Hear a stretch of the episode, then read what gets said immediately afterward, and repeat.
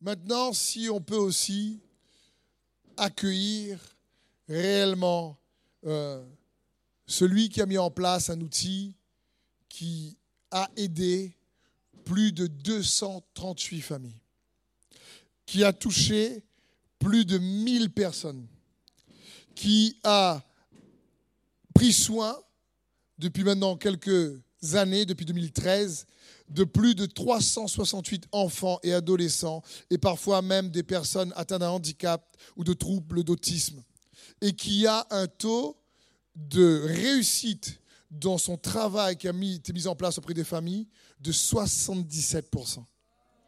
Est-ce qu'on peut accueillir Johnny, s'il vous plaît, qui représente les médiateurs de l'espoir?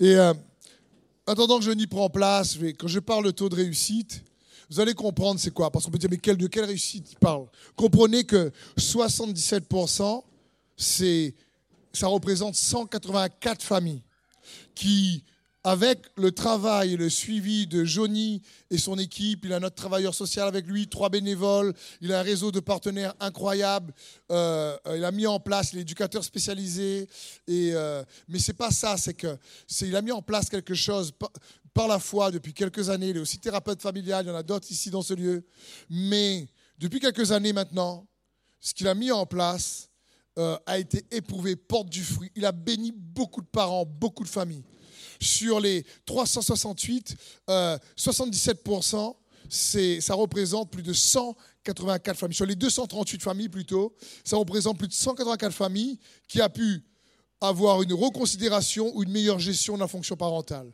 un réinvestissement et une remobilisation scolaire pour les enfants, qui aller, pu aller à l'école, une réinsertion sociale et professionnelle, l'arrêt des actes délictueux et de violences intrafamiliales, l'arrêt de la consommation de produits toxiques et d'alcool, une restauration de liens parents-enfants, une meilleure estime de soi, une capacité à mieux gérer ses émotions, une réconciliation au niveau de la fratrie, un nouveau mode de communication, une éducation plus adaptée, réellement un meilleur épanouissement au sein de la famille. Et euh, ça, c'est juste bon lorsqu'on voit les enfants de Dieu qui, euh, avec le travail qu'ils met en place dans la société, comprenez, dans le monde, avec les institutions. Donc je disais à Johnny, ce serait super mon frère, si tu peux bénir l'Église, parce que s'il me ressemble un peu, c'est parce que c'est aussi mon frère dans la chair.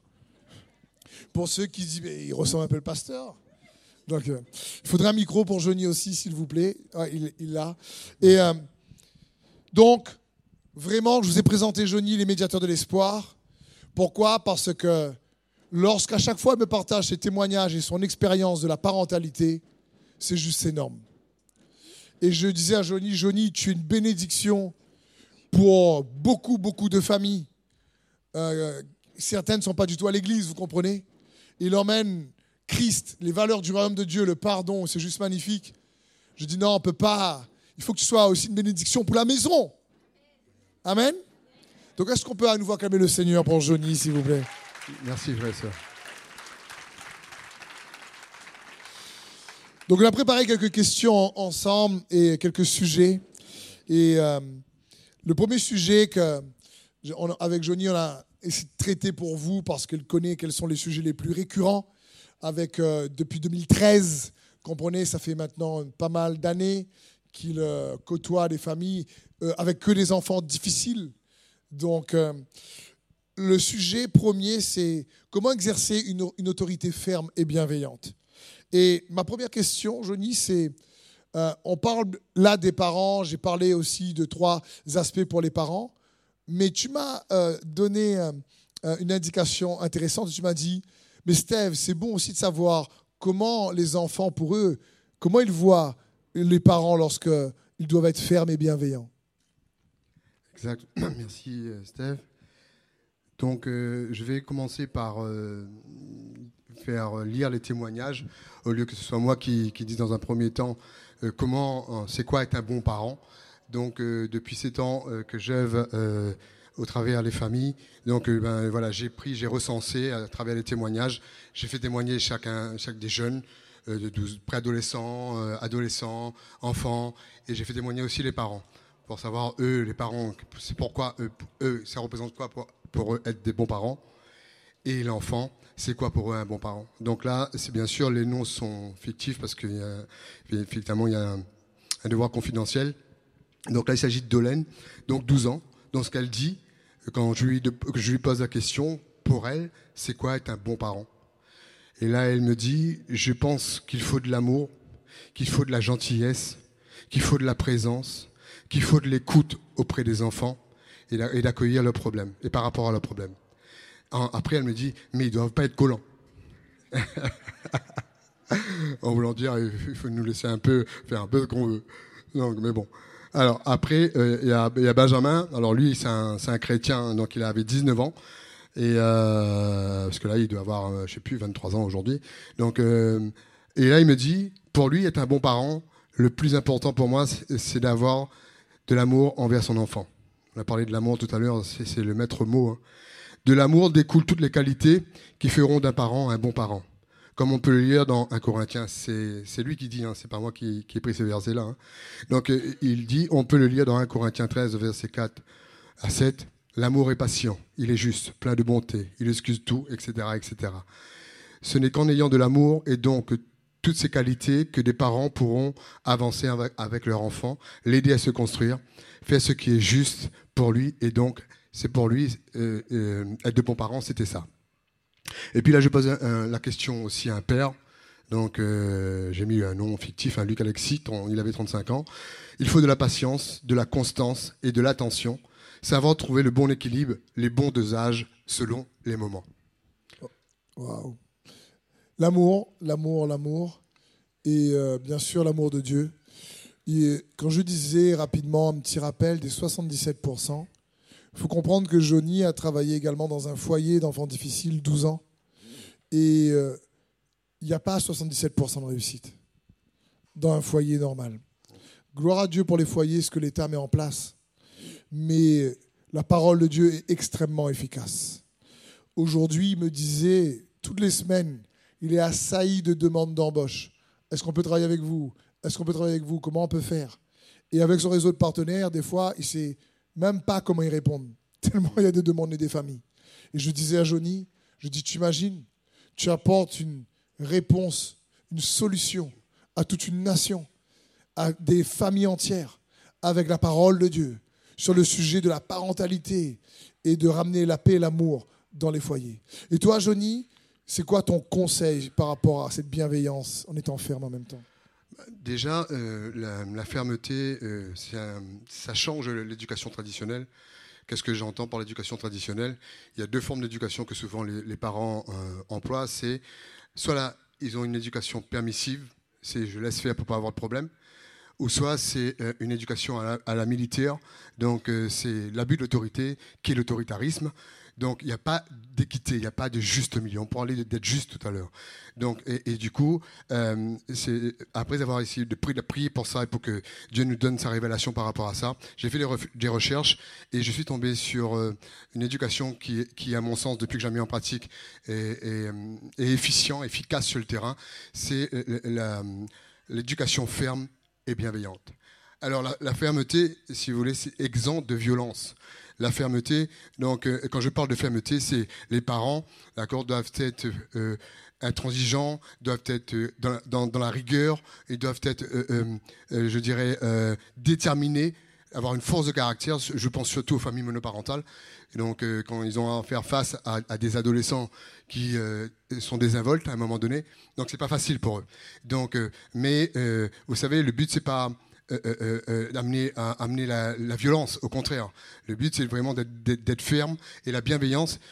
La fermeté c'est le respect, c'est pour le respect des parents et la bienveillance c'est pour le respect des enfants. Quand je parle de bienveillance, j'entends par là, il faut accueillir effectivement les émotions de l'enfant le respecter, il faut comprendre ce qu'il vit, il faut entendre ce qu'il a vécu dans la journée, ce qu'il a voilà ce qu'il a en lui.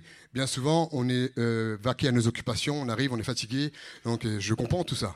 Mais euh, quand l'enfant vient vers le parent pour lui demander, voilà, j'ai mal, ça va pas, je suis, frustré, je suis anxieux, ça s'est passé difficilement à l'école, et eh ben des fois on n'entend pas. Donc la, bienveillance, elle est là. Donc voilà un peu Steve pour la bienveillance. Et puis je pourrais rajouter aussi, donc c'est euh, une des caractéristiques euh, de l'éducation fermée bienveillante, d'accord, c'est aussi de décoder le langage d'amour de nos enfants. Donc, quels sont les langages d'amour? Je pense que pour, certains ici le savent. Il y a cinq grands langages d'amour. Gary Chapman le, décrit bien. C'est les paroles valorisantes, c'est les services rendus, c'est le toucher, les câlins. Donc, c'est les, les, moments, les moments de qualité et les cadeaux. Donc ça, c'est le langage d'amour. Plus un enfant, plus on, connaît le langage d'amour de notre enfant, plus on va répondre à ses besoins de manière la plus appropriée possible.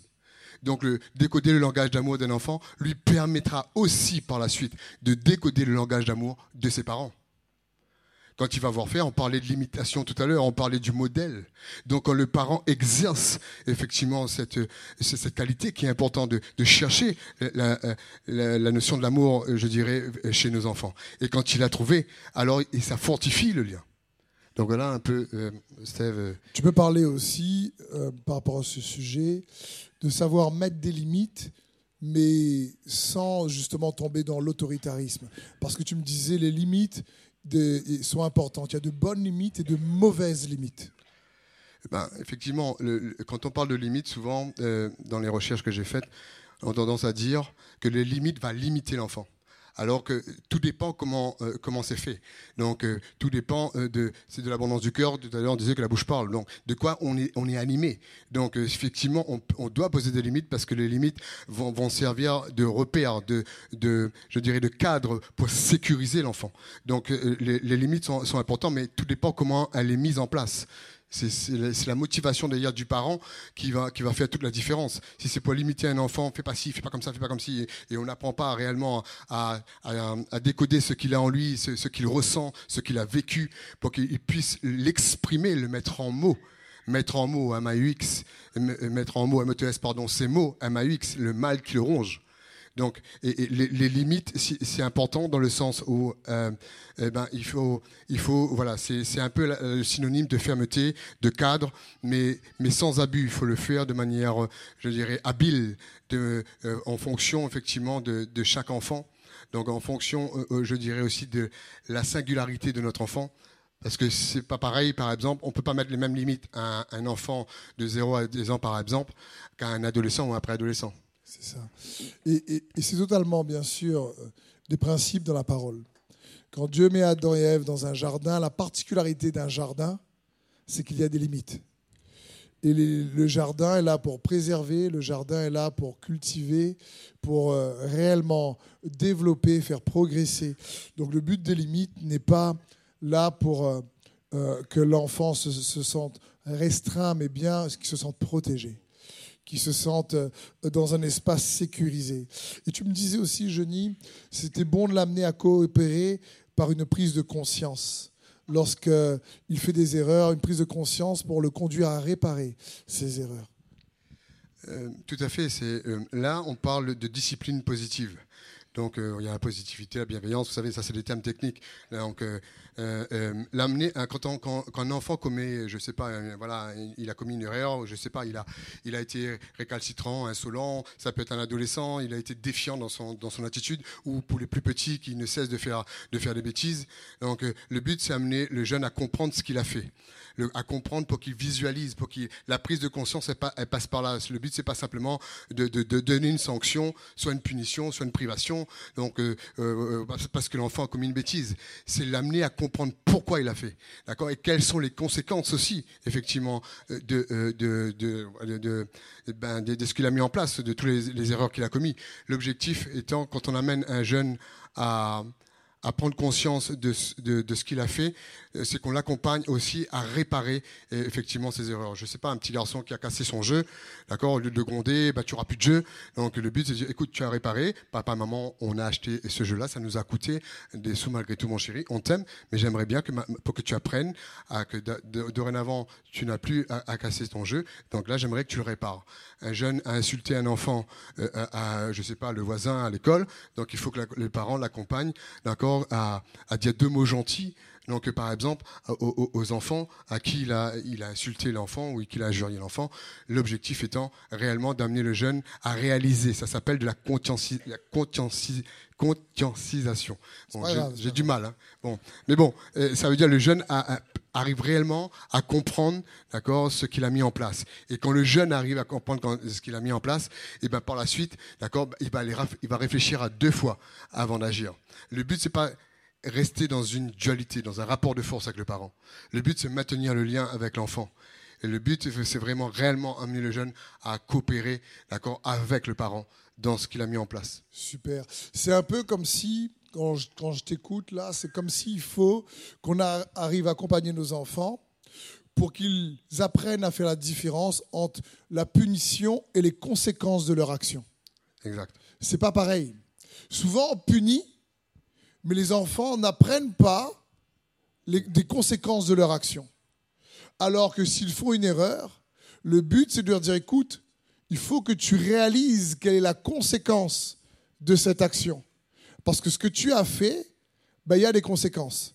Tu as fait un choix, et ce choix ben, a des conséquences. Et ça, c'est peut-être important pour nous, parents, de se rappeler de ça, qu'ils doivent prendre conscience et nous, les amener à faire la différence entre la punition et les conséquences. Et ensuite, ce processus va les conduire tout simplement à la repentance, c'est-à-dire penser autrement. Oui, j'ai mal fait, je demande pardon parce que j'ai compris les conséquences de mon action, donc je veux me repentir, ne plus la faire. Dieu fait ça avec nous aussi. Repentez-vous parce que le royaume des cieux est proche, dit Jésus. Donc, un autre sujet, c'est euh, la nécessité pour nous parents d'avoir une écoute, active auprès des enfants. Ça, tu m'expliquais que c'était vraiment important. C'est quoi pour toi l'écoute active? Bah, Déjà, parler pour que les enfants écoutent, mais écouter pour que les enfants parlent. Déjà, c'est un principe très important. Donc, euh, on a souvent tendance à réagir dans le vif. Donc l'écoute active nous demande de mettre pause, nous demande un self-control malgré tout. Quand on est, je sais pas, euh, l'enfant fait des crises, on, est fatigué et là on a envie de, on a envie de le secouer, on a, envie de voilà de passer à l'action.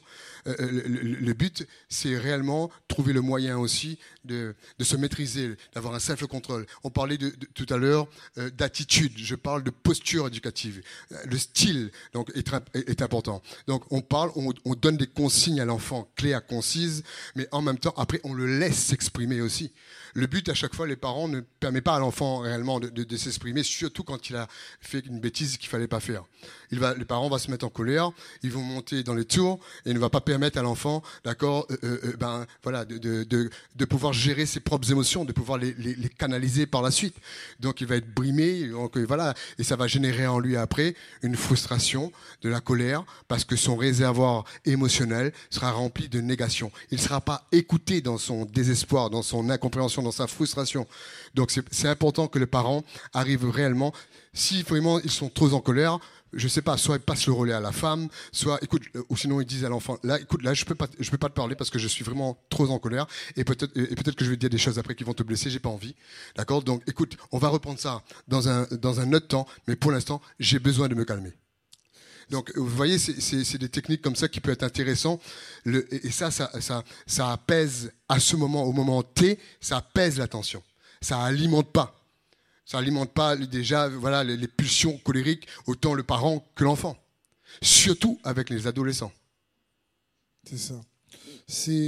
J'aime dire, c'est comme si pour moi, quand on grandit dans l'amour, on doit chercher d'abord à comprendre avant de chercher à être compris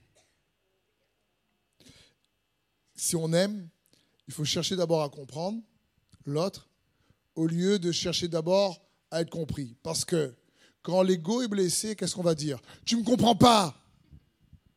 C'est votre faute. Tu ne me comprends pas. Et peut-être qu'on n'a pas compris l'autre non plus. Et il est bon qu'on réalise qu'il faut d'abord chercher à comprendre. Et c'est sûr, j'aime ce verset dans Proverbe 17 pour verset 27 qui dit, celui qui retient ses paroles connaît la science, et celui qui a l'esprit calme est un homme intelligent. Quel verset celui qui a l'esprit calme. Johnny disait qu'il fallait des fois attendre avant de parler. Euh, ici, j'aime ce verset parce que celui qui est intelligent, c'est pas celui qui a bac plus 10. C'est pas celui qui est fort en maths ou qui fait aucune faute en français. Gloire à Dieu pour tout ça. Mais celui qui est intelligent, c'est celui qui a l'esprit calme. Et oh combien on a besoin de l'aide de Dieu pour ça. Hein? Oh combien on a besoin de l'aide de Dieu pour ça. Le but de ces conseils, frères et sœurs, et on va prier pour vous à la fin, c'est pas que vous puissiez dire purée, ben ça je fais pas, ben ça je fais pas. Ah ben ça je suis à côté de la plaque, ou là je suis nul, là c'est pas bon. C'est pas que vous vous sentez coupable. C'est que vous puissiez comprendre qu'on est tous en formation. Et que qu'on soit parents âgés ou moins âgés, on a tous à apprendre de la parole de Dieu et des principes sages pour progresser.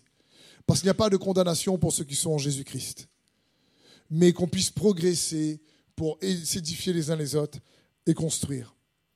Tu me disais également, Johnny, par rapport à cette écoute active, qu'il fallait euh, faire attention en écoutant la différence entre les besoins et les désirs. Est-ce que tu peux parler un peu de ça aussi, s'il te plaît? Alors les, besoins chez les enfants, les, besoins sont vitaux. Hein. donc vous apprenez ça aussi avec euh, la pyramide de Maslow. Donc, euh, en tant qu'éducateur, pas mal de parents, je pense qu'ils connaissent ça. C'est les besoins fondamentaux pour permettre à l'enfant de grandir dans son développement, d'accord, d'avoir euh, tous les besoins requis pour qu'il puisse développer comme il se doit. Donc, il y a, cinq grands besoins. C'est les besoins physiologiques, manger, boire, dormir, le besoin de sécurité, d'être protégé de, de, des autres et de lui-même, le besoin de reconnaissance, le besoin d'appartenance et le besoin de la réalisation de soi ces cinq besoins qui, qui fait que les, enfants ont besoin de ça pour euh, arriver à cet âge adulte.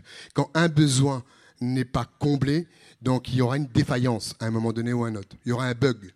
Donc, euh, et c'est là où, où, où, où l'enfant peut à un moment euh, réagir, je dirais, de la mauvaise façon.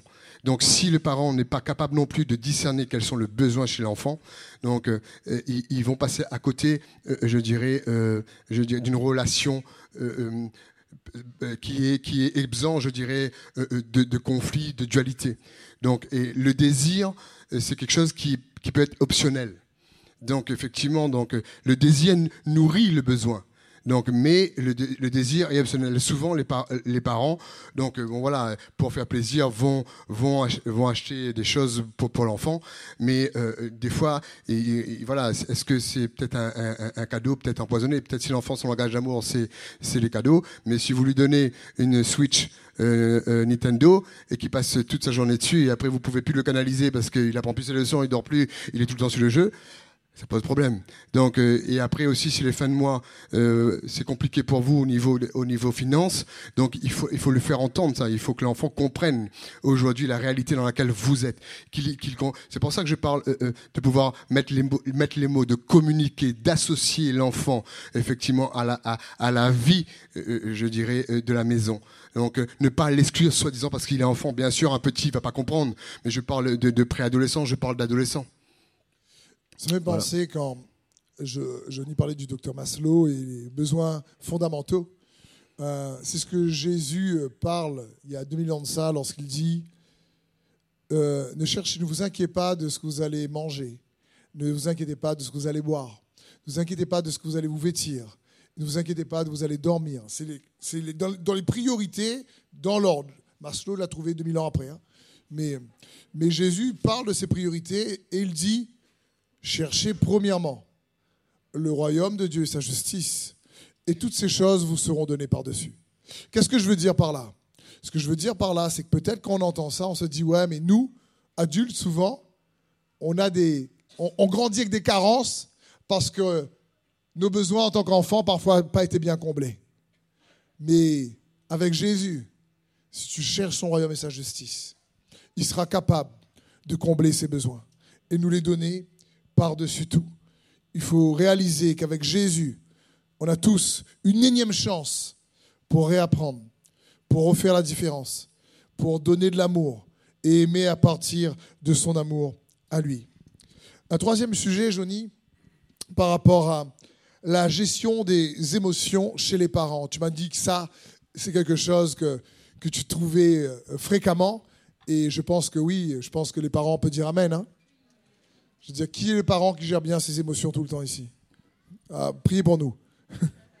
si tu veux parler de ça, s'il te plaît. Souvent, je, je, me trouve à dire aux parents, avant de changer euh, ce qu'il y a autour de moi, peut-être qu'il faudrait que je change ce qu'il y a à l'intérieur de moi. Donc, tout à l'heure, on parlait de modèle. Donc, euh, euh, c'est important que les parents puissent aussi, d'accord, canaliser, je dirais, leurs émotions, ne pas être en excès, parce que tout excès est nuisible. Le but n'est pas euh, de contrôler l'enfant, le but n'est pas d'assister l'enfant. De toute façon, vous n'allez pas pouvoir le contrôler, l'enfant. Parce que s'il a quelque chose dans sa tête, il n'a pas ailleurs. Et donc, s'il voudra, il voudra faire quelque chose, d'accord, il va le faire quand même. Donc, le, but, c'est vraiment, voyez, essayer de trouver le juste milieu, l'impliquer dans les, dans, les choses. Euh, quand vous mettez, par exemple, des, limites en place, vous l'impliquez. Qu'est-ce que tu penses de ça? Est-ce que c'est trop dur? C'est pas bon? Qu'est-ce que tu proposes? Donc, voilà, ça c'est important aussi. Et la gestion des émotions, c'est les parents. Si vous voulez, euh, souvent les psychologues ont, tendance à dire euh, le comportement des enfants exprime, illustre l'extension de l'image parentale. Autrement dit, dis-moi qui tu fais quand, je te dirai qui tu es. Donc, euh, euh, si vous criez, si vous êtes tout le temps en, train, en colère, si voilà, s'il n'y a pas dans l'atmosphère, dans la maison, euh, une atmosphère paisible, si voilà, ben, ça va réagir autant sur vos émotions que sur les enfants. Et les, enfants sont en apprentissage. Vous, vous êtes adulte, donc l'enfant va vous, regarder faire. Donc, c'est important. Tout à l'heure, on parlait, je, je reviens là-dessus, mais c'est important parce que de de 0 à 12 ans, l'enfant n'a pas de conscience vraiment. Sa conscience commence à, arriver à, se forger à partir de 13 ans. Donc quand il est petit, il fait comment? Donc il observe, il copie et il imite. Donc, si vous, êtes toujours en excès parce que vous n'arrivez pas à vous, vous crier dessus aussi entre papa et maman, donc il n'y a pas ce respect, il n'y a pas, je dirais, cette culture de l'honneur entre vous. Donc, euh, eh ben, l'enfant va baigner là-dedans et il va faire exactement comme vous. Donc, et c'est important que, parce que plus un enfant arrive à gérer ses émotions, plus il, en comprend le sens, moins il va être tributaire de, de, ses pulsions, moins il va être tributaire, il va pouvoir euh, comprendre qu'à un moment donné, ben là, je peux pas aller plus loin, c'est pas bon. Donc lui-même, il va arriver à s'auto-discipliner, à s'auto-réguler, parce qu'il va comprendre que là, peut-être lui-même, bon, il a, il a, il a, il a peut-être dépassé les limites et il faut qu'il se calme. Donc ça, c'est un exercice de style, d'accord, que le parent doit aussi faire, se contrôler, se maîtriser. Tout ça, c'est dans la Bible, hein, c'est les fruits de l'esprit. Maintenant, je vous rassure, hein, personne ici se maîtrise tout le temps. Hein. Je répète qu'on est encore en formation et le but, c'est de se dire voilà ce qu'il est bon quelle est la direction dans laquelle il faut qu'on s'oriente. Je vous disais tout à l'heure, euh, c'est par l'observation aussi qu'ils apprennent, les enfants, comme chacun d'entre nous. Mais pour canaliser aussi les émotions, il faut savoir aussi être vulnérable. Il faut savoir, lorsque les parents font des erreurs, de dire aux enfants un mot puissant et simple, pardon. Il faut savoir dire aux enfants, pardon, j'ai plané. Alors, se dire, pardon, j'ai pas réussi. Il, faut, faut, que les enfants comprennent qu'on n'est pas parfait, parce que vous n'allez pas réussir à vous maîtriser tout le temps. Franchement, je pense qu'on progresse, j'espère, qu'on n'est pas aujourd'hui comme on sera dans 10 ans, qu'on n'est pas aujourd'hui comme on était il y a 10 ans. J'espère. Amen. Il y a un seul Amen. c'est pas grave, mais bon.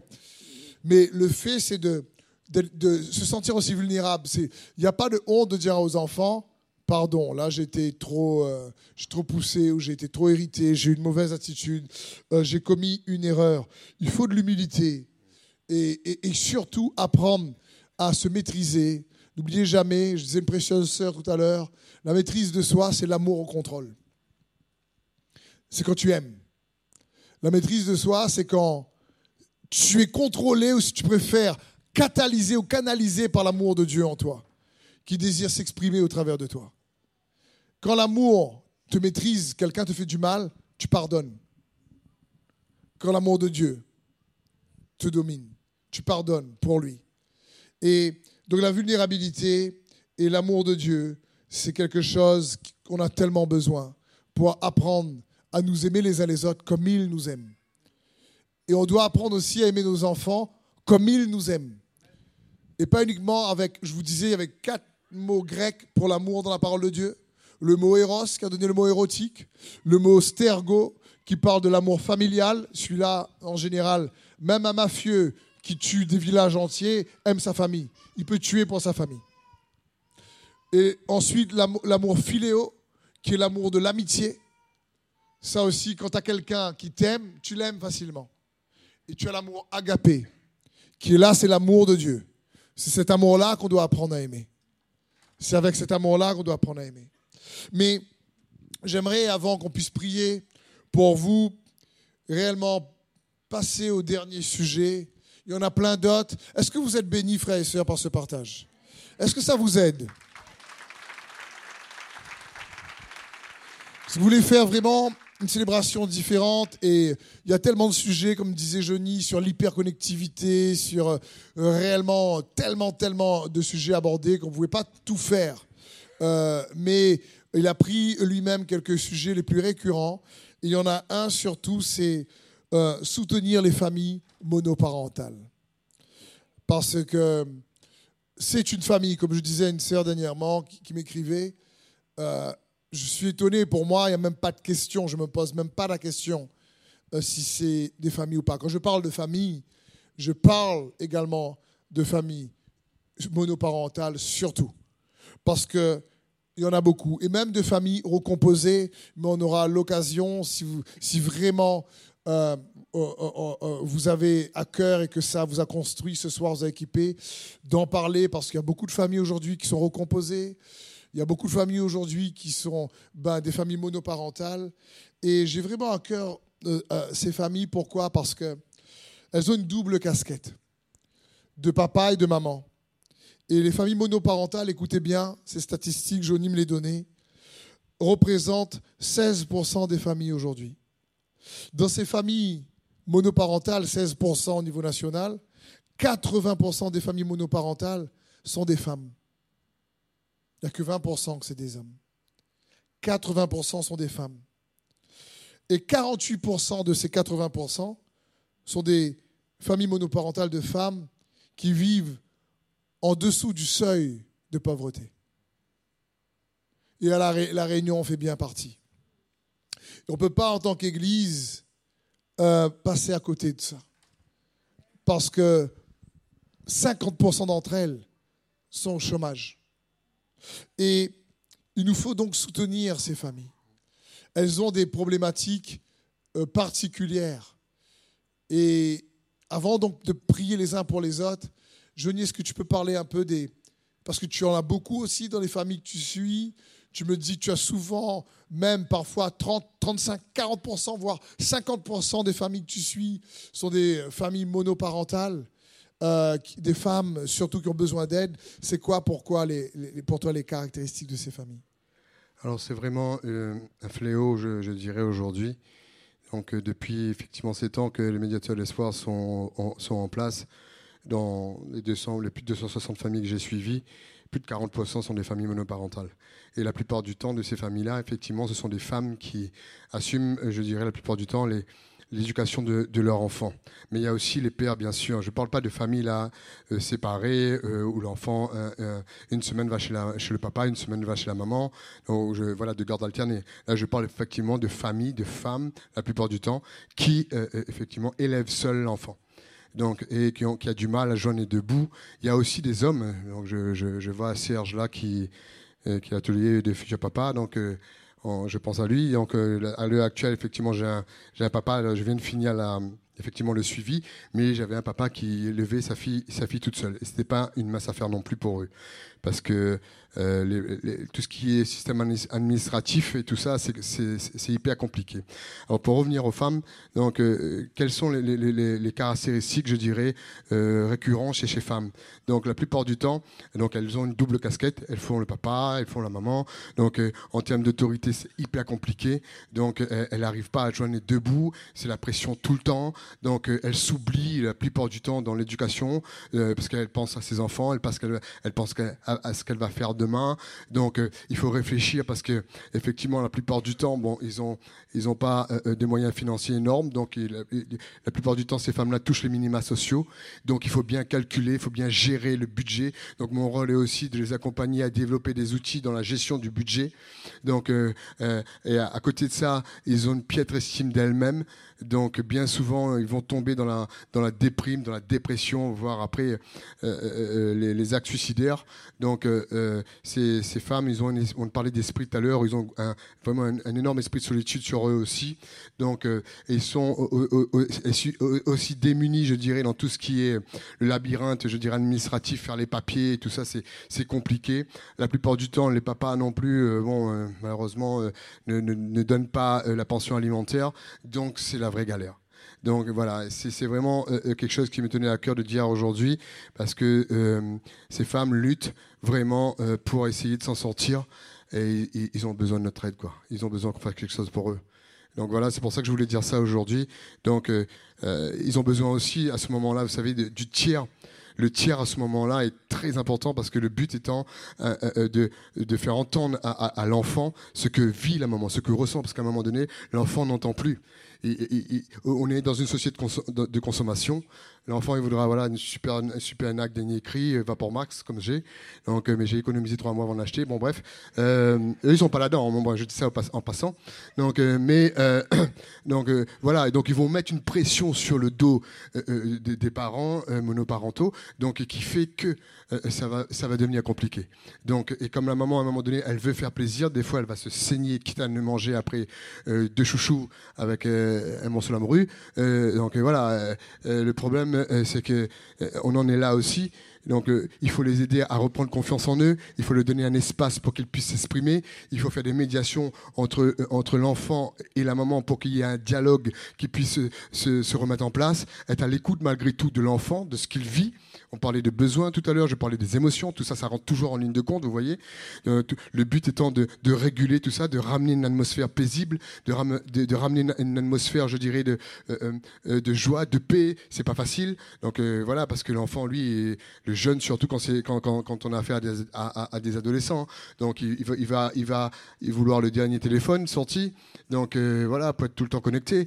Donc c'est compliqué pour ces mamans-là. Donc voilà, ça me tenait à cœur de vous dire ça aujourd'hui si on peut vraiment tout faire pour soutenir ces, ces, mamans-là, c'est vraiment quelque chose d'important aujourd'hui, je pense. C'est très, très important. Ces mamans et ces papas, comme dit Johnny, parce que comme je vous le disais, on n'a pas le temps de, de voir tous les sujets, mais dans Proverbe 15, verset 25, la Bible dit L'Éternel renverse la maison des orgueilleux, mais il a formé les bornes de la veuve. Alors, les femmes seules ne sont pas forcément veuves. Mais le mot veuve ici, c'est le mot hébreu halmana, qui vient de halman, qui signifie abandonné, délaissé, qui doit faire le deuil d'une relation. Voilà ce que ça signifie. Donc ça parle d'une femme qui est délaissée, ça parle d'une femme qui a été abandonnée et qui doit faire le deuil d'une relation.